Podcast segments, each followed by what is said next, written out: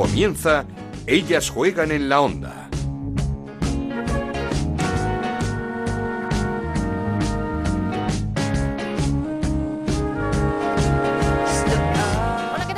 Bienvenidos una semana más a Ellas Juegan, este podcast que en Onda Cero dedicamos al fútbol femenino. Nos podéis encontrar cada semana en ondacero.es y en nuestra cuenta de Twitter en arroba Ellas Juegan OCR. Volvió y de qué manera la selección. Goleada 0-9 en Moldavia. Es cierto, en un partido en el que no había rival, pero en el que se vio un gran nivel de las nuestras, muy bien físicamente a pesar del parón y un equipo mucho más vertical y agresivo que en otras ocasiones. Además, encontró muy pronto el gol a los 5 minutos y tuvo en Alba Redondo a su mejor jugadora. Espectacular partido delantera del Levante entrando por la banda derecha. Tres goles de Mariona y dos de Lucía García también destacadas en un encuentro en el que nos quedamos con las ganas, eso sí, de ver los debuts de Peque, de Tera Belleira o de Onavalle después de sus grandes partidos en la Premier. Y la que estuvo presente y de qué manera fue Virginia Torrecilla, dedicatoria especial en el primer gol y homenaje de Alexia Butellas, que jugó el partido con su dorsal, con el 14. Por lo demás, tenemos calendario y de qué forma comienza la primera Iberdrola, con un Madrid-Barça en Valdebebas. El Atlético de Madrid debutará en Barcelona ante el Español, un Atlético de Madrid que suma una lesionada más, además de larga duración. Carmen Menayo, que el otro día en un entrenamiento se rompía el cruzado, tendrá que pasar por el quirófano y mucho nos tememos que se perderá casi toda la temporada. Así que desde aquí mucho ánimo y una pronta recuperación para Carmen Menayo. Del español también vamos a hablar con su nueva responsable en los despachos, la exfutbolista Raquel Cabezón. Tenemos muchas ganas también de hablar con Olga García tras fichar por el Logroño, pero lo primero, la selección. Comenzamos. En Onda Cero arranca Ellas juegan en la onda. Con Ana Rodríguez. Porque os decíamos exhibición de las de Jorge Vilda para golear en Moldavia seis meses después de su último partido 0-9. Triunfo para colocarse líderes de grupo de cara a esa fase de clasificación para la Euro 2022. Este escuchamos a Bilda feliz tras el encuentro. El objetivo de hoy era ganar el partido. Esta victoria te daba la primera posición superar también en golaveras a, a, Polonia y a República Checa. Hemos metido más goles a Moldavia que ellos. Y bueno, pues los objetivos cumplidos. El partido, como todo lo que vamos a hacer a partir de ahora, dedicado a Virginia Torrecilla. El primer gol con dedicatoria con la camiseta. Así que es un día feliz para nosotros y para todos los españoles. Para nosotros una jugadora que destacó por encima de las demás, Alba Redondo, entrando por la banda derecha, fue un filón para España, una gran actuación que rubricó además con uno de los goles. Eh, yo llevo trabajando durante mucho tiempo para este tipo de ocasiones. Para mí es un orgullo estar aquí, sea partido oficial, sea un amistoso aunque, eh, en donde sea. Y estoy muy contenta de, del, del trabajo de todo el equipo hoy, del cariño de todas las jugadoras, que durante toda esta concentración lo he sentido muy cerca. Y estoy seguro que este equipo durante todos estos años que quedan y más adelante va a conseguir grandísimas cosas. En la previa pudimos escuchar a jugadoras importantes como Alexia Putellas, capitana líder, a la que siempre hay que prestar muchísima atención. Y miran cómo habla del talento de la jugadora nacional. No era una idea que tenía en la cabeza, obviamente. Eh, sucedió así y bueno, muy contenta, no, pero no por, por ser yo la que recibiera eso, sino por, porque fuera una jugadora de, de, la selección española con las, con las selecciones que había ahí, ¿no? con el nivel y, y todas las jugadoras que, que habían. Eh, me alegra que, que, bueno, que se ponga la selección española en este tipo de, de premios y, y, espero que, que, siga así. Eh, siempre lo he dicho, creo que la jugadora española tiene un talento, talento innato. Eh, está claro que faltaban años de trabajo para llegar a ese nivel competitivo. Creo que se ha conseguido eh, llegar y, a partir de ahora pues eh, tenemos que ser conscientes de que no se puede dar ni un paso atrás, de que el nivel competitivo no puede bajar y a partir de ahí es fútbol. puede pasar cualquier cosa en 90 minutos. Eh, y, y, es muy difícil de controlar todas las cosas, ¿no? Pero cuantas más cosas tengamos controladas, más cerca estaremos de, del objetivo que es eh, ganar todos los partidos, sea quien sea el rival. Líder, como digo, Alexia Putellas, ni un paso atrás, hay que ganar todos los partidos, sea quien sea el rival. Y ojo a las palabras también de Jenny Hermoso sobre ese retraso de un año en la Eurocopa de Inglaterra. Bueno, personalmente me costó aceptarlo. Eh, es obvio que pues vas pensando que es a, corto plazo jugar una Eurocopa. y tienes que añadirle un año más, es un año más de preparación. También es cierto que puedes pensar que es un año más que puedes trabajar para llegar en mejores condiciones. Pero bueno, yo personalmente cada vez voy cumpliendo años y no sé cómo voy a estar el año que viene. Mm, cada una se prepara cada día para estar mejor mañana y, bueno, todo lo que se alargue, que lo que estaba previsto en tu cabeza al final hace que, se vaya un poco tu mente demasiado, pero hay cosas que no, que no podemos controlar, que no dependen de nosotras. Yo por mí hubiera buscado muchas más opciones de las, de las que se dieron, pero al final eh, nos debemos a unos hechos que ya están ahí y lo aceptamos y trabajamos y tenemos un año más de preparación. Hemos escuchado a las protagonistas, analizamos ya el partido con nuestro compañero de diario Marca, con David Menayo. ¿Qué tal, David? ¿Cómo estás? Muy buenas, Ana. ¿Qué tal andamos? Pues mira, bien, no sé, para hablar un poquito así de la selección, no sé si el partido del pasado sábado ante Moldavia es un partido para sacar muchas eh, conclusiones, pero ¿te gustó? ¿Te gustó esa propuesta de la selección? La, victoria goleada ante un equipo inferior, evidentemente, pero la propuesta, el juego de la selección, ¿te gustó? Bueno, creo que como dices, eh, el poco nivel del rival pues hace que se puedan sacar pocas conclusiones, pero en línea general sí que me gustó España, una España agresiva, una España que fue a por el partido desde el minuto inicial, que vemos que sigue un poco la dinámica prepandemia, esa evolución de, del equipo queriendo ser eh, protagonista en conjunto, con alternativas en, en el ataque sobre todo, eh, muy bien las bandas, es verdad que al final pues la poca oposición de, de las rivales pues eh, hicieron que, que tanto Alba por banda derecha como Leila por banda izquierda pues se forjaran como grandes carrileras y luego pues incluso probando jugadas a balón parado, ¿no? No todas entraron, pero creo que es el tipo de partido para ese tipo de, de probaturas porque es una, creo, viendo el, nivel que tiene la selección, es algo donde se, se puede mejorar y, bueno, otro punto a favor, el gran estado físico, ¿no? Que se encuentra esta selección, que a pesar del parón creo que jugaron a un buen ritmo durante 60 minutos, es cierto que la última media hora pues quizá levantaron el pie del acelerador también debido a, esa ventaja en el marcador, pero creo que en líneas generales es, eh, son muy buenos tres puntos, era un partido quizá no trampa como se había vendido con esa precaución de, de poder pinchar, pero, pero bueno, sí que era un partido trampa en cuanto a relajación o, sacar ramplo en el partido. Yo creo que se sacó muy bien, con goleada, con tres puntos y con un liderato que puede valer una Eurocopa, evidentemente. Sin duda, eh, lo más complicado en estos partidos quizás hacer el primer gol, llegó pronto, llegó a los cinco minutos. No sé si el juego de esta selección está evolucionando en los últimos tiempos hacia un juego más vertical.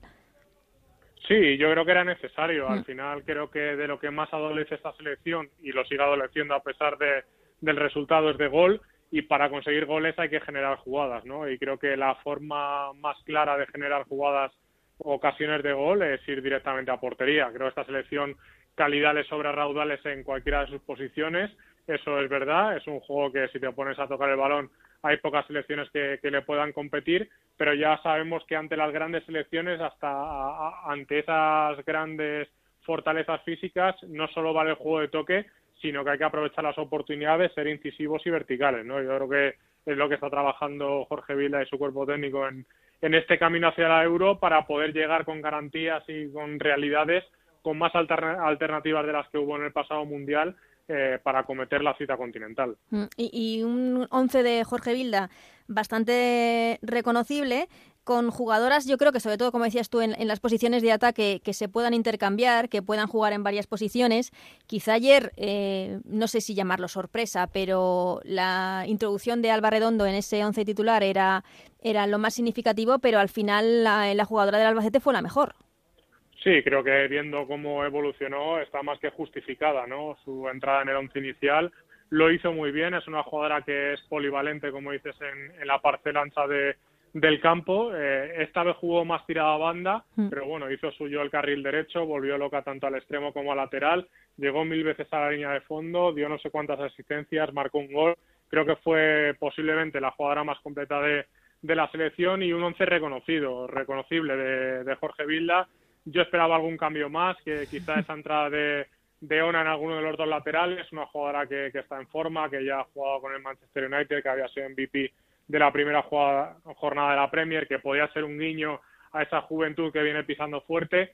Eh, optó Jorge por, por Corredera y por Leila, evidentemente buen partido de, de las dos y al final pues eh, un poco la línea continuista ¿no? de lo que venía marcando. No me esperaba mucha mucha sorpresa de inicio, quizás sin más en el desarrollo del partido, haber podido ver a, jugadoras o las que cambió mucho antes, porque a la media hora estaba decidido el partido, o jugadoras que, que podían haber estado y al final no participaron, ¿no? Esas tres debutantes, mm.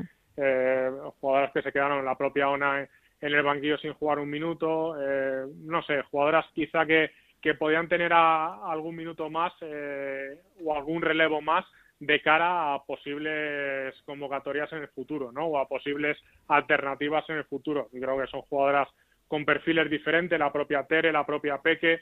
Eh, seguimos sin jugar con una segunda punta, seguimos jugando con, con falso 9, pongamos a quien pongamos ahí arriba. Evidentemente, ayer Mariona estuvo dulce con un hat-trick y, no se le puede reprochar nada, pero es cierto que, esta selección por lo menos necesitas alternativa, ¿no? Tener una 9, si no es titular en el banquillo, para los momentos que vengan de apuro, pues eh, sacar a, esa referencia en ataque y que pueda marcar goles.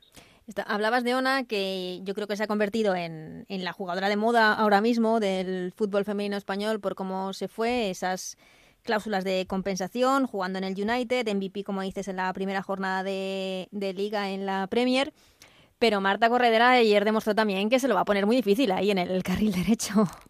Sí, sí, no, sí, por eso digo que al final quizá me esperaba de inicio eh, la alineación de Ona por ya no por ser una jugada de moda, sino porque viendo la diferencia que puede haber a estas alturas de temporada, es de las que más en forma puede estar porque ha hecho pretemporada completa con el United, ha empezado la competición y encima ha destacado en la primera jornada de competición. Eh, quizá es algo que Leila sí ha podido jugar Champions, dos partidos de, de alto nivel, pero Marta Corredera, por ejemplo, no había jugado un solo minuto ni de pretemporada ni de mm. amistoso, más allá del inicio de, la preparación a, mediados de julio, ¿no? Entonces, quizá más por eso que por el papel que destacaron las dos. Eh, evidentemente, creo que eh, las dos estuvieron correctas, eh, estuvieron incluso notables porque se dejaron más ver en ataque que en defensa. Evidentemente, era lo, lo que tocaba en el partido y cualquiera de la alineación que hubiera tocado en la parcela defensiva yo creo que hubiera hecho un partido correcto, ¿no? Porque apenas hmm. llegaron al área rival, Sandra Paños no tocó un solo balón en todo el partido y eso dice mucho a las claras de dónde jugó la selección española que estuvo todo el rato en campo contrario. Bueno, líderes, que era el objetivo, como decía Jorge Vilda, eh, los tres puntos y, colocarse líder de, grupo a falta de jugar esos, creo que son cuatro partidos que restan por jugar de, este grupo de, de este grupo de clasificación. Eh, ¿Cómo lo ves? bueno, doy por hecho que, no habrá problemas para estar en la Eurocopa de 2022, pero ¿eres de los que piensan que el retraso de un año hay que verlo con eh, como algo positivo? ¿Es un año más para preparar, para mejorar? ¿O habría que haber aprovechado el momento de dulce porque están pasando jugadoras como Alexia Putellas o como, o como Jenny Hermoso? Bueno, creo que tiene una doble lectura, ¿no? Es verdad que para jugadoras como Jenny, que ya ha cumplido 30, ya sabemos lo que significa eso en la selección española, pues quizás se le haga largo, ¿no? El camino hacia la Eurocopa. Pero pienso más en esa segunda fila o segunda generación, en esa Irene Paredes, en esa Alexia Putellas, en Patrick Guijarro, en Mariana Caldentey, jugadoras que están asentadas en la selección y que pueden dar un, plus todavía eh, mezclando ese ímpetu de la juventud con, la experiencia que atesoran en, en grandes equipos y, en la propia selección y luego en esa nueva jornada, ¿no? Hablábamos de Ona, eh, pues eh, no me extrañaría que apareciera por ahí Laia Alexander en el futuro, Damaris, que se deje ver, Bombati, que tiene mucho margen de maniobra, jugadoras que todavía son jóvenes y que, pueden dar mucho, ¿no? La propia Cardona, que también lo hizo bien cuando salió en, los pocos minutos que disputó. Creo que es una, una generación que todavía puede hornearse más eh, si juega partidos de, competición, digo, porque viendo cómo están los sistemas de clasificación y, el tema de la pandemia, eh, a, mí el miedo que me da es que jueguen esta clasificación y se pare. Se pare o todo. Se juegue, o, se juegue lo mínimo y acabes jugando sin menospreciar a Portugal, pues, eh, pues eso, con países vecinos, Portugal, Francia, y no puedas jugar pues grandes torneos porque va a estar mucho más complicado el tema de los viajes, de los protocolos y demás, ¿no? Creo que eso sí que sería frenar la evolución de esta selección, pero por el margen de maniobra, al final creo que es una selección que para mí cumpliría siglo después del Mundial del 2023. Creo que hasta entonces, a pesar de la edad de Jenny, a pesar de la edad de Irene, eh, Vicky que pueda entrar, creo que hasta ahí yo creo que tienen margen de maniobra si, si le respetan las lesiones y a ilusión y a ganas y ambición creo que, que es una, una selección que está demostrando partido a partido y independientemente del rival que hambre tiene, ¿no? que ilusión tiene, que quiere hacer algo grande y creo que cada vez estamos más cerca. Pues eh, quedan, eso sí, pues eh, casi dos añitos para, para esta Eurocopa de Inglaterra. Lo próximo ya es el inicio de, la liga, fin de semana 3 y 4 de octubre, marcado con ese Madrid-Barça de inicio. E intentaremos analizar la próxima semana todo lo que, lo que vaya a dar de sí esta primera Iberdrola. Pero te quería, ya que estás aquí, te quería aprovechar y, preguntar porque, mm, como se suele decir, este Atlético de Madrid parece que, le ha mirado un tuerto porque no se puede tener más mala suerte en forma de lesiones, de contagios, eh, sin haber comenzado tan siquiera la temporada. Sí, creo que es el gran aspirante, ¿no? Creo que el favorito va a seguir siendo el Fútbol Club Barcelona y el gran aspirante debe ser Atlético Madrid por el historial más reciente, por el fondo de armario de plantilla y por la calidad de sus jugadoras, ¿no? Pero es verdad, como dices, entre unas cosas y otras se le está complicando esa preparación, eh, se le complicó la previa de, de la Champions con los positivos por COVID y además eh, en qué jugadoras tocó sí, es que... y, y, ahora con las lesiones, ¿no? Portera titular Linda, que parecía que, que apuntaba a fija debajo de los tres palos. Sí, porque hizo un partidazo contra el Barça. Sí, lesión de rodilla. Eh, Carmen Menayo, que parecía fija también la defensa, una de las capitanas con balones este año, cruzado y posiblemente toda la mm. temporada. Virginia, que no sabemos cuándo se va a poder recuperar. Evidentemente no se la espera a corto plazo ni, ni tan siquiera yo creo que, que a medio, porque una vez que supere el tratamiento, pues necesitará una rehabilitación, un fortalecimiento y volver con garantías cuando pueda y lo, lo estime oportuno, ¿no? Y, luego NAC, que a mí me gustó bastante en el partido de mm. Champions, creo que estuvo muy eléctrica, que puede dar alternativas eh, tipo Luzmila jugando con esa polivalencia a la zona ancha y pues eh, parece que también ha caído las primeras de cambio una fractura de clavícula, que tampoco va a ser una lesión de larga duración, pero sí trastoca los, los planes de, de un técnico al que me gustaría terminar de descifrar, ¿no? porque apenas pudimos verle la temporada pasada, eh, creo que la Champions no es partido para medir el nivel táctico del equipo y sí que me gustaría ver eh, en una en un campeonato regular hasta qué punto es capaz de rendir este Atlético Madrid y si es que capaz de plantar cara al poderoso Barcelona. Pues eh, lo hablaremos a ver si podemos la semana que viene una previa de este campeonato de esta primera Iberdrola que está a punto de empezar con el Barça como auténtico favorito, como dices, como la alternativa del Atlético de Madrid, pero con otros equipos que que también eh, se han reforzado, que decir, del Real Madrid, pero el Betis o, o, el Levante que también quieren estar ahí arriba. Hablaremos la semana que viene. Muchas gracias, David. Un saludo, Ana. Chao. Esto es Ellas juegan en la onda, el podcast de Onda Cero, en el que te contamos todo lo que pasa en el fútbol femenino.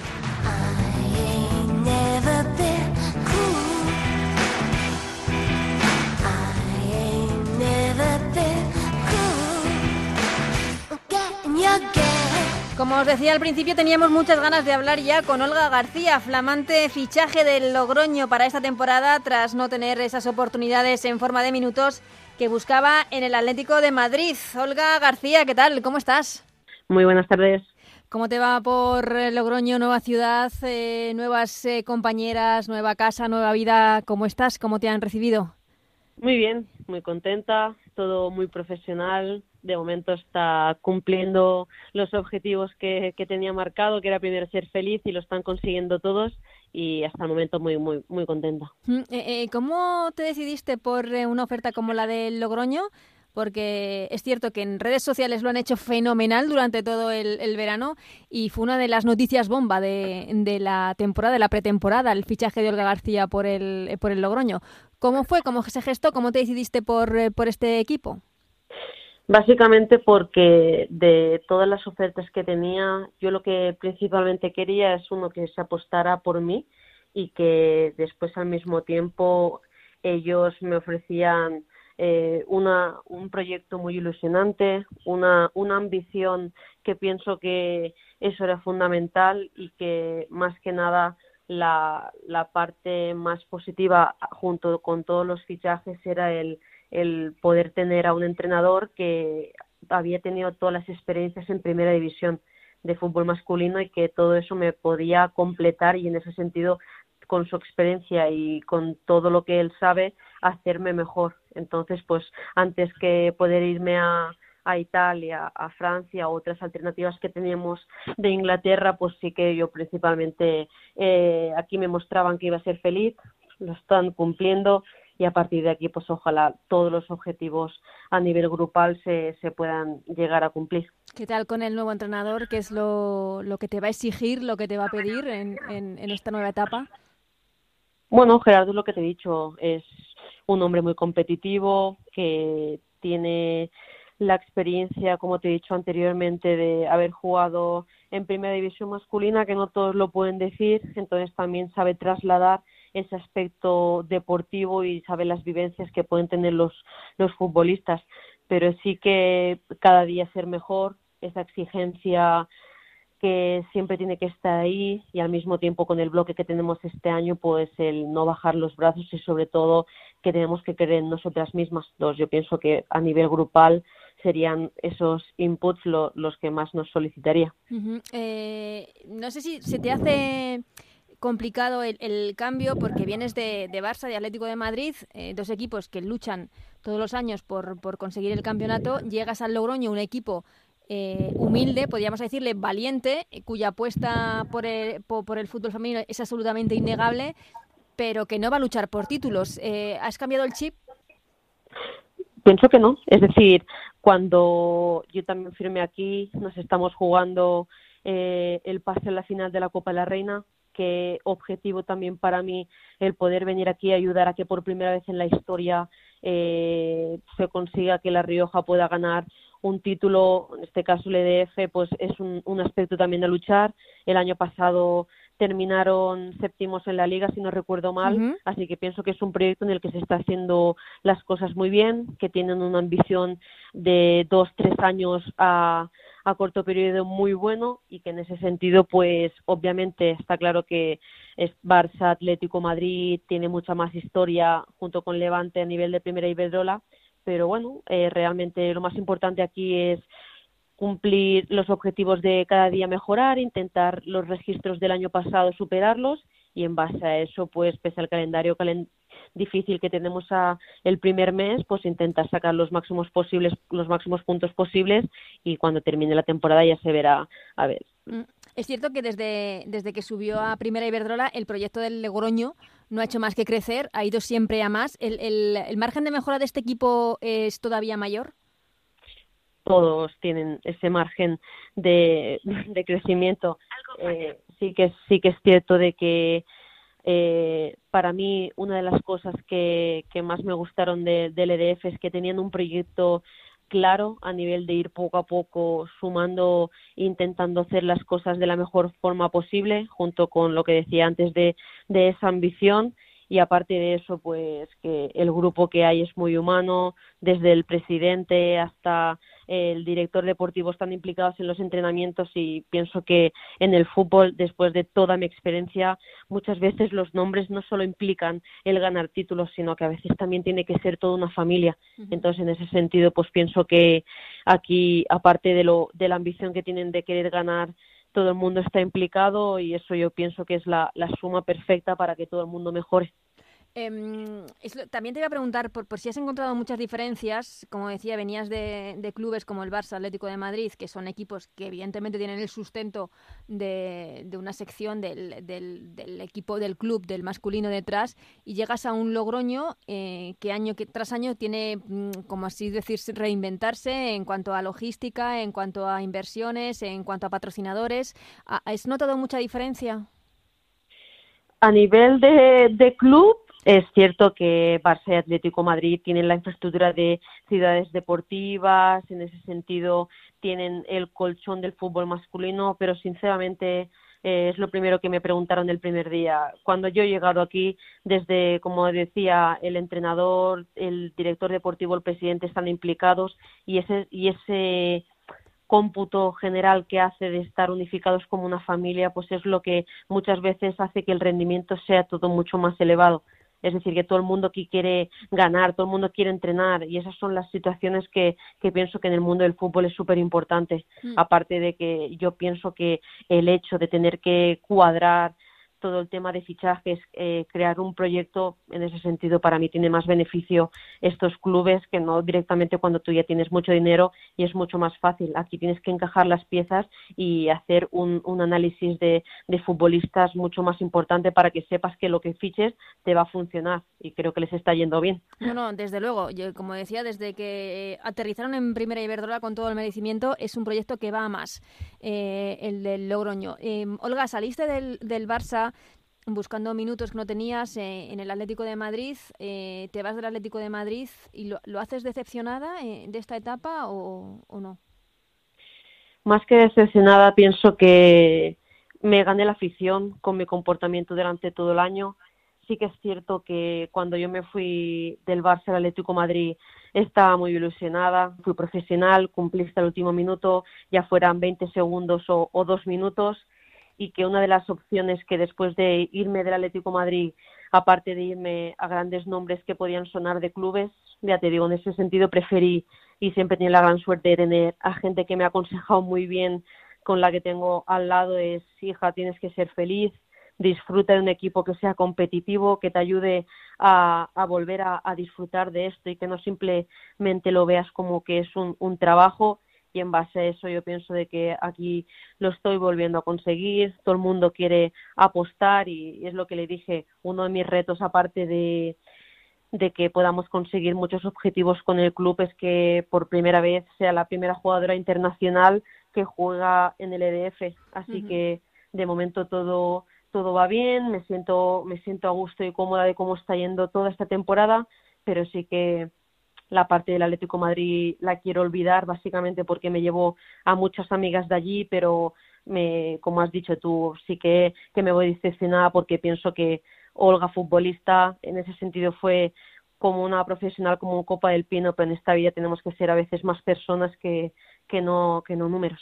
He tenido la gran fortuna de, estar en los mejores clubes, de tener un palmarés que pienso que es muy bueno, pero que a día de hoy los, los títulos no sirven para nada. Lo más importante son las experiencias y, y mi mejor etapa siempre le he dicho, pese a que siempre será mi casa el Barcelona, siempre le he dicho que, que siempre seré culé y, y quieras o no, eso nadie lo puede negar, pero sí que mi mejor etapa fue en el Levante porque era un equipo muy familiar, todos éramos una familia, y, todo el mundo hacía que quisiera tirar hacia, hacia adelante, pero de forma unificada. Y en ese sentido, una de las cosas que siempre he dicho cuando he llegado aquí en el, en el EDF, creo que estoy viendo flashbacks de cuando de cuando volvía en, el Levante y, eso significa que es algo positivo porque fueron mis dos mejores años. Es que te estoy escuchando todo esto y, me imagino, bueno, no me lo imagino porque no lo he vivido, pero tu año pasado, tu temporada pasada debió ser durísima. Todo jugador lo que quiere es jugar. En ese sentido sí que yo tenía claro de que tenía que competir, es más, automáticamente hablé con mi equipo, en ese sentido, como te he dicho antes, de mi preparador y todo, y les dije, voy a entrenar por las tardes, voy a hacer dobles sesiones, martes y, jueves, gracias a AltaFit, tenía mi preparador físico, yo seguía entrenando, seguía estando preparada para lo que tenía que jugar, pero obviamente es normal que todo jugador lo que quiere es jugar y cuando tienes un, un, un bagaje de muchos partidos seguidos es cuando un jugador se empieza a sentir cómodo. Entonces, en ese sentido, yo a partir de ahí me cogí un, un coaching que en ese sentido me ayudaba a toda la parte de, de continuar, que todas las decisiones que no dependen de ti al final hay que tenerlas al margen y, y es lo que te dije. Gracias a eso pienso que a día de hoy mentalmente soy indestructible, como te diría. No hay nada que pueda afectarme, no hay nada que, que vea de una forma que no sea de forma positiva y constructiva. Y en ese sentido, pues pienso que en esta vida todo pasa por alguna razón. Y una parte completa que yo he conseguido con ese aspecto mental es que ahora es lo que te decía, hay muchas pocas cosas que me hagan que me hagan daño. Entonces, cuando antes tú fallabas un penalti y decías, hostia, ¿por qué he fallado? Ahora dices, bueno, es una situación que ha pasado, continuamos. Entonces, por eso te digo que de todo se aprende y que ahora lo que tengo yo es esa ambición de querer volver a, jugar, a competir y bueno, creo que en el primer partido, creo que ya el otro día fue el primer gol, primer partido, primer gol, buen debut y, y ojalá pues pueda seguir en esa línea porque pienso de que queda mucha Olga por demostrar y, y la apuesta que le ha hecho el EDF conmigo es para lo que decimos, volver a disfrutar, volver a competir, pero sobre todo porque tengo muchos momentos por los que continuar demostrando y que no todo significa en ir a grandes clubes y ser un jugador más simplemente porque hay 22 jugadoras muy buenas, sino que a pesar del EDF a tener 22 jugadores muy buenas, aquí quieren que yo vuelva a hacer ese sentimiento de disfrutar. Entonces, por eso hay muchos retos que pienso que, que por eso el venir aquí también eso ayuda. De todas maneras, yo creo que tú eres una persona que siempre ha valorado por encima de todo su felicidad, ¿no? Eh, creo que es que, ¿no? A la hora de elegir el, proyectos y de... El claro ejemplo lo he tenido este año. Es uh -huh. decir, yo me podía haber ido a clubes de Italia, de Inglaterra, que me pagaban tres veces más o incluso en Francia que cobraba muchísimo más, pero realmente el dinero es efímero. Cualquier categoría o cualquier jugador lo que quiere es sentirse feliz y con un proyecto en el que cuando tú vayas a entrenar tengas ganas de ir a entrenar. Entonces, por mucho dinero que tú cobres, lo más importante no es lo que tengas en la cuenta, sino que cuando tú disfrutes todo el resto va rodado. Y en ese sentido pues aquí en el EDF están haciendo muchos esfuerzos por muchas jugadoras que han traído y las que están. Y en base a ello pues yo siempre sido una jugadora muy agradecida. Si tú me das yo te voy a dar multiplicado por dos. Y desde el primer momento tanto Fernando como Iván como, como en este caso Gerardo me demostraron que tenían muchos proyectos personales pero a nivel grupales y que quisieran el verme feliz le dije a mi representante no busques nada más porque aquí están mirando Olga persona no la Olga futbolista y, y en este caso pues han encontrado las dos cosas Olga futbolista y la Olga persona y, y, estás en el, en el Logroño, eh, en el EDF, como decías, eh, afrontando esta nueva temporada que no sé si será un tanto complicada. Ya empieza con algo de retraso, pero empieza. Hay una fecha marcada. Mm, no sé cómo, cómo lo ves, si, si, si, pensáis pues eso, que va a ser una temporada complicada por protocolos, por seguridad. Si os sentís seguras con, con estos protocolos que se van a seguir eh, para poder eh, terminar la, la competición. Eh, pues, tuvisteis que pasar, eh, parar en pretemporada unos días por, por, algún positivo. ¿Cómo lo estás viviendo todo esto? Yo creo que el que mejor se adapte a esta situación será el que este año, en esta temporada, sea el que, el que tenga más victorias y el que tenga más opciones de estar arriba. Es cierto de que en cualquier momento pueden haber positivos, que es una situación muy complicada, que desde cada club, junto con el protocolo, se, está, se están viendo las opciones más viables para que garanticen las mejores condiciones a todas las jugadoras pero sí que es cierto que lo que te decía, un positivo puede en este caso hacer que la gente tenga que pasar 14 días y eso mm. puede afectar a que tengan que subir a gente del B, pero eso te digo que el que mejor cuide esos detalles y pueda adaptarse a esta situación será el que en este en esta liga con el COVID pueda pueda estar más arriba. Y primera jornada hablabas del Levante con el Levante. Sí, correcto, un partido difícil. Tenemos un calendario del primer mes bastante ajetreado entre la liga, después tenemos también el Barcelona, que mm. sí, el después tenemos al Sevilla y al ya y no sé cuál toca más, sí, por ahí, pero yo creo que es muy muy muy importante el empezar sumando Levante nos lo pondrá muy difícil después segundo campo te vas a, a Barcelona sí. Y en ese sentido pues cada partido tienes que plantearlo de una forma y el hecho de creo que de competir domingo y miércoles es algo nuevo para todo el mundo eh, lo que no tenemos es eh, fechas de copa no, no bueno, yo creo que aún no hay nada claro. Hmm. Se, está, se están planteando escenarios y, y, fechas, pero bueno, ya veremos. A ver, nosotros al final lo que estamos planteando es todo para mirar de cara al Levante y en base a ello, pues ya uh, cuando nos cuando nos digan que se juega la Copa, pues mira, otro objetivo a un partido de poder llegar a, a una final. Hmm. Eh, y lo que hemos eh, visto también, eh, bueno, una final que supongo además es un torneo que hace muchísima ilusión, porque era en jugar esa ese partido, esa semifinal en, en las gaunas frente al Atlético de Bilbao, ni más ni menos. O sea que supongo que para el club es, es algo histórico. Sí, por eso, por eso te digo que quieras o no estar en las gaunas aquí con, con estas opciones que tienes contra el Bilbao de, de poder llegar a una final para, para el club es, es algo muy bonito.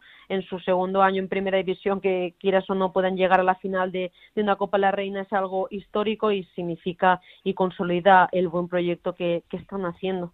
Y ya termino, Olga, que, te estoy quitando mucho más tiempo del que pensaba, eh, pero se ha pasado volando de, desde luego. Mm, lo que sí que hemos visto durante esta pandemia, durante este confinamiento, es que con la Play no te aburres, eres una crack eh, y vicio no, lo siguiente, ¿no? Bueno, la otra la otra faceta que tengo después de del fútbol sí que me gusta mucho todo el tema de, de la PlayStation, de la parte de, de gamer, como le digo, y quieras o no, siempre lo más importante es estar centrado en, en, el, en el fútbol, sino también ya me hubiese hecho un canal de Twitch, pero pienso que hay que estar centrado en lo que, en lo que hay que estar, que es mi hobby, es mi diversión y en estos momentos el hecho de también, después de entrenar, estar aquí en casa, hacer cosas de la universidad, pero poder divertirme con la PlayStation, pues hace que tampoco esté mucho fuera, que más vale prevenir que curar. Uh -huh y en base a ello pues sí que es mi distracción y es lo que realmente me pasa el tiempo volando porque, porque lo disfruto. Pues Olga García, nosotros sí que hemos disfrutado contigo esta entrevista. Muchísimas gracias por, eh, por haber sido tan sincera, por eh, haber hablado con nosotros y ojalá eh, que encuentres esa felicidad eh, en, el, en el EDF, en el Logroño, un club muy familiar, un club con un proyecto que va siempre a más, con una apuesta importante y que te lo mereces todo. Muchas gracias.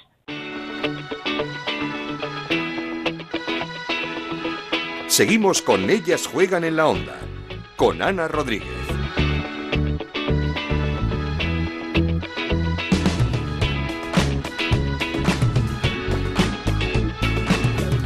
Y antes de terminar, eh, queríamos conocer la situación del español, que el año pasado tocó fondo, se salvó, por así decirlo, por la campana de ese descenso, un español que, busca resurgir, que busca ser ese equipo histórico eh, de hace unos años y que para ello ha puesto a la, cabeza del, proyecto de la sección femenina a una exfutbolista, a un mito del conjunto Perico como es Raquel eh, Cabezón. Eh, compañero en Barcelona, José Agustín, cuéntanos, José Agustín Gómez.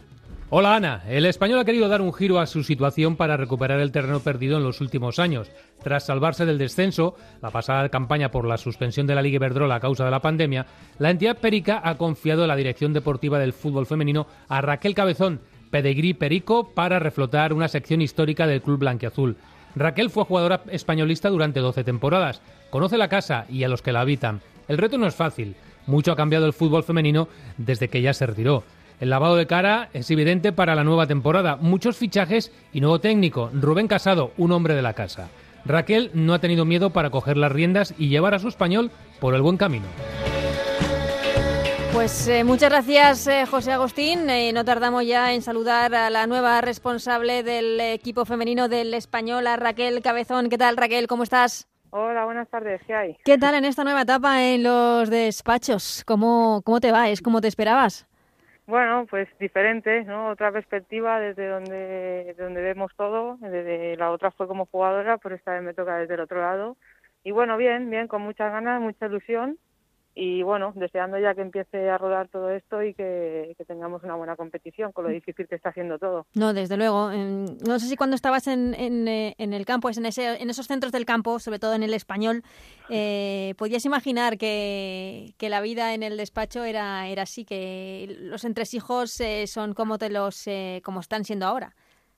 Pues no, la verdad que no, porque cuando estás en el otro lado lo único que haces es dedicarte a entrenar y, y a jugar, ¿no? Y bueno, pues eh, era lo único que, que en aquel entonces yo pensaba y, y no tenía ni idea de cómo se movía todo el resto. Uh -huh. Y ahora, pues bueno, me toca vivirlo desde el otro lado y, y bien, bien, mira, es, es, otra visión y otra manera de ver el fútbol, pero, pero bueno, agradecida y con ganas. ¿Cuándo te empezó a interesar eh, el, eh, no sé, el, la dirección deportiva, el, este tema de este mundillo del el estar por detrás de, de, lo que ocurre en el campo? ¿Cuándo, ¿cuándo te empezó a interesar? Bueno, sinceramente no entraba en mis planes, eh, tal y como lo tenía yo todo encaminado, pero mira, eh, surgió la oportunidad y bueno, dije que por qué no. Era una manera de seguir vinculada al deporte que siempre me ha gustado y encima en el club de mi vida, pues por lo tanto era un tren que no podía dejar pasar y aquí estamos. te iba a preguntar cómo te lo ofrece el español y si al español es imposible decirle que no. Bueno, en, el club contacta conmigo, me ofrece la posibilidad de entrar en este puesto y yo pues eh, realmente no me lo pienso dos veces. En el momento que llegamos a un acuerdo y estamos todos de acuerdo, pues eh, yo creo, ya te he dicho antes, es un tren que no podía dejar escapar y, bueno, es una, una manera de, de volver a mi club desde otra perspectiva, pero bueno, el estar aquí para mí ya, ya es un orgullo. Eh, lo que pasa es que es una época, mm, no sé decirlo, algo convulsa en, en el español porque viene de, de, temporadas complicadas, sobre todo la última eh, en el que se salvó por la campana, por así decirlo. Pues sí, la verdad es que el, bueno, a nivel de club ha sido un año un año complicado y difícil. Eh, y bueno, en este caso nosotras, pues eh, sí, el equipo se salvó porque la liga se paró tal y como estaba, sin descensos si no, pues eh, seguramente estaría, estaríamos descendidos también, ¿no?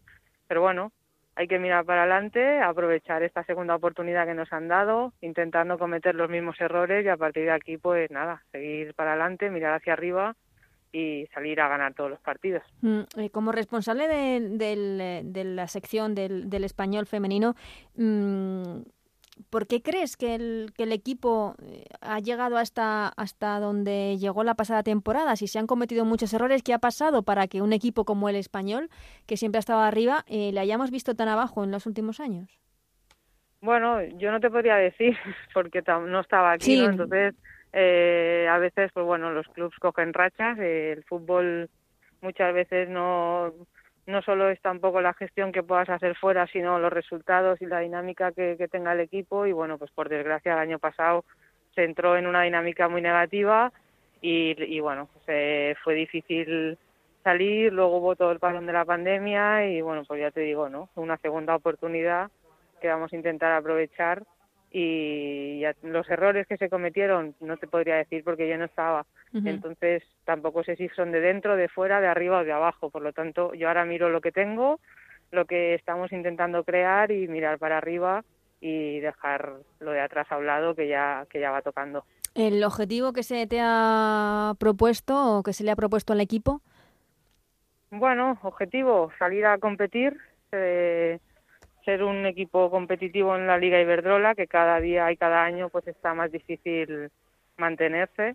El nivel cada año es más alto y bueno, pues crear un equipo competitivo que, luche, que luche por estar en los puestos de arriba y que si por lo que sea no se llega a conseguir ese objetivo, pues que, que, sea un equipo muy competitivo y que, nos que les cueste a los demás pasarnos por encima. Mm, eh, no sé si el, el esquema, el diseño de la plantilla, la elección también del nuevo entrenador, eh, eh, ¿todo es responsabilidad tuya? Bueno, yo cuando entro hay que hacer una plantilla porque habían muchas bajas y sí, claro. lógicamente había que confeccionar una plantilla y nos ponemos a trabajar con el resto de equipo y a partir de ahí pues tanto con el con la contratación del nuevo entrenador también y con el resto de compañeros pues nos ponemos a trabajar en lo que tenemos en el mercado qué, qué jugadoras nos pueden venir bien para el proyecto que estamos o que el club ha montado para para seguir la misma línea y a partir de ahí empezamos a contactar con representantes y jugadoras y a intentar pues eso crear el equipo más competitivo y que más se ajusta a la línea que queremos seguir y a lo que el español necesita. ¿Ha mejorado el, el español la, la plantilla respecto al año pasado? Es recordar que bueno acaba de llegar Correa, eh, han llegado jugadoras como Paula Nicar, como Simanowski. Eh, bueno, no, no, podría compararte también, es lo mismo de antes, ¿no? no podría hacerte una comparación. Yo solo te digo que viendo lo que las, las bueno carencias, sino posiciones que teníamos que cubrir que no teníamos cubiertas y la confección de un equipo que siga pues eso no la, identidad y, el y el proyecto que del club y a partir de ahí pues eso eh, contactar y, mirar de crearlo el mejor equipo posible. Eh, la apuesta por un hombre de la casa como Rubén Casado, eh, ¿teníais claro que tenía que ser alguien de, de, la casa? Aunque no sé si tiene mucha experiencia con, con el fútbol femenino? Bueno, habían varias opciones. Uno era Rubén, que no había tenido experiencia con el fútbol femenino, otras nombres sí que la habían tenido, pero bueno, eh, yo creo que la, la, línea que ha marcado el club y, y, la línea que debemos seguir es que fútbol es fútbol y dejar un poquito ya lo que es masculino y femenino un poco de lado, ¿no? Al fin y al cabo, pues es un entrenador que sabe muchísimo de fútbol, que es lo que nos interesa, eh, tiene muy buena gestión de grupo, ha congeniado muy bien con el equipo, las chicas están muy contentas con él, por lo tanto yo creo que ha sido un acierto y bueno, pues es eso, ¿no? Un, un, hombre de la casa, un entrenador de la casa que conoce perfectamente el club, sabe lo que el club quiere, lo que, cómo se mueve el club, cómo trabaja, por lo tanto yo creo que, ha sido un acierto el, contar con él para mm. este proyecto. Eh, em, una pregunta que una no sé una duda que tienen algunos aficionados pericos y, que se preguntan si, si la presidencia si la dirección del club eh, la apuesta por el femenino es firme es total es al 100%. Nosotros estamos recibiendo total apoyo por parte del club. Eh, bueno, pues es eso, ¿no? Forjando unas bases con toda una serie de departamentos en este proyecto que bueno pues a seguir todos los equipos del club no solo masculinos eh, ni femeninos por otro lado sino todos los equipos desde el primero hasta el último no seguir todos la misma línea la misma dinámica y a partir de ahí trabajar. Eh, es lo que hablábamos antes, igual que con el entrenador. Fútbol es fútbol y en ese aspecto estamos, estamos muy contentos porque estamos sintiendo el apoyo y, y todo, nos están dando todos los medios y todo, todas las herramientas para, para poder trabajar bien y que las chicas solo se tengan que preocupar de, entrenar y, de jugar al fútbol. Eh, Raquel, ¿piensas, es que venimos eh, de hablar con Olga García que hablaba de, que de repente resurge como el ave fénix, em, ¿piensas que el hecho de, de haber, eh, no sé si decir, tocado fondo la la pasada temporada, esta segunda oportunidad eh, hace que tenga que ser eh, el, este año el del despegue de nuevo del español, eh, un español, por ejemplo, decirlo, partir de cero para y que todo lo que venga tiene que ser a mejor. Hombre, esa es la idea, ¿no? Lo que pasa es que siempre tenemos que tener los pies en el suelo, saber de dónde estamos ahora mismo en la clasificación, de dónde partimos y lo difícil que va a ser durante todo el año. el está claro que las ganas y la intención es esa, ¿no? De, de dar un giro total y de salir de ahí y no, y, no volver a estar ahí abajo como, como el año pasado. Pero bueno, tenemos que tener los pies en el suelo también, saber de dónde venimos, trabajar muchísimo, ser muy humildes y muy trabajadores y a partir de aquí yo creo que con todo lo que tenemos y nos está dando el club todo va a ir bien. Eh, voy terminando desde los despachos también. Eh, supongo que, no será nada fácil gestionar eh, estas temporadas con protocolos de seguridad, con pruebas, con tanta incertidumbre como, como va a empezar ahora la primera Iberdrola. Pues sí, sí, porque si ya una pretemporada tiene su complejidad, pues con todo este tema de la pandemia lo está haciendo más todavía, ¿no? Y bueno, ya pues cumpliendo protocolos, intentando hacer los máximos amistosos porque no habían unas fechas fijadas hasta la semana pasada, entonces tampoco podías hacer una programación a largo plazo porque no sabías lo que te ibas a encontrar.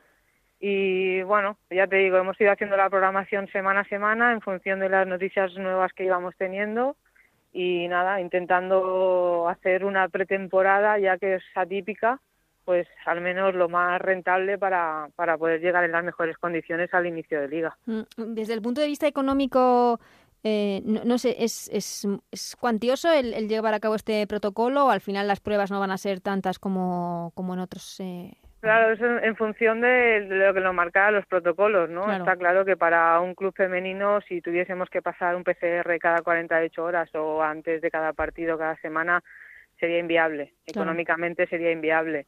Entonces, pues bueno, de momento todos son recomendaciones. Lo que sí que te puedo decir es que el español, pues bueno, ha seguido todos los protocolos que tenga que seguir de sanidad. Los servicios médicos están muy al tanto de todos los movimientos de todos los partidos y gestiones que hay que hacer. Y en ese aspecto, pues nada, cumplir todas las normativas, todos los protocolos de sanidad e intentar que, las jugadoras y el resto de, gente que nos movemos pues que, estemos lo más protegidos posible. Y para empezar, eh, un plato fuerte como es el Atlético de Madrid dentro de 15 días, pero es cierto que un Atlético de Madrid un tanto mermado por, eh, por las lesiones, porque desde luego el conjunto rojiblanco eh, no está teniendo suerte en esta pretemporada. Sí, no, la verdad que no. A nivel de lesiones está teniendo, está teniendo bajas importantes, pero bueno, eh, no deja de ser Atlético de Madrid y aunque tenga bajas, pues eh, no, no, no va a dejar de ser un equipo muy, muy, muy difícil, ¿no?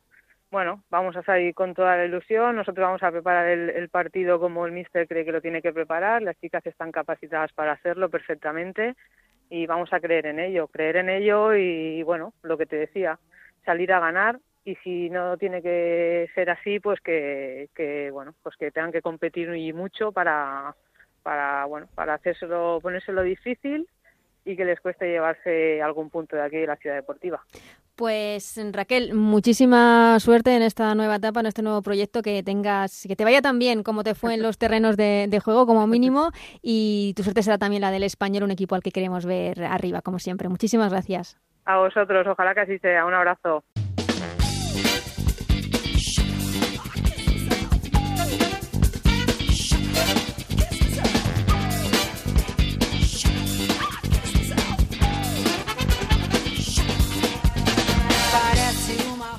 Pues hasta aquí, este tercer programa de Ellas Juegan en esta temporada, con todo lo que yo decía ese partido de la selección, esa goleada de España en Moldavia. Volveremos la semana que viene con la previa ya de la primera Iberdrola que comienza el fin de semana del 3 y 4 de octubre. Como os digo, el próximo martes, previa aquí en Ellas Juegan. Hasta entonces, que seáis muy felices. Adiós.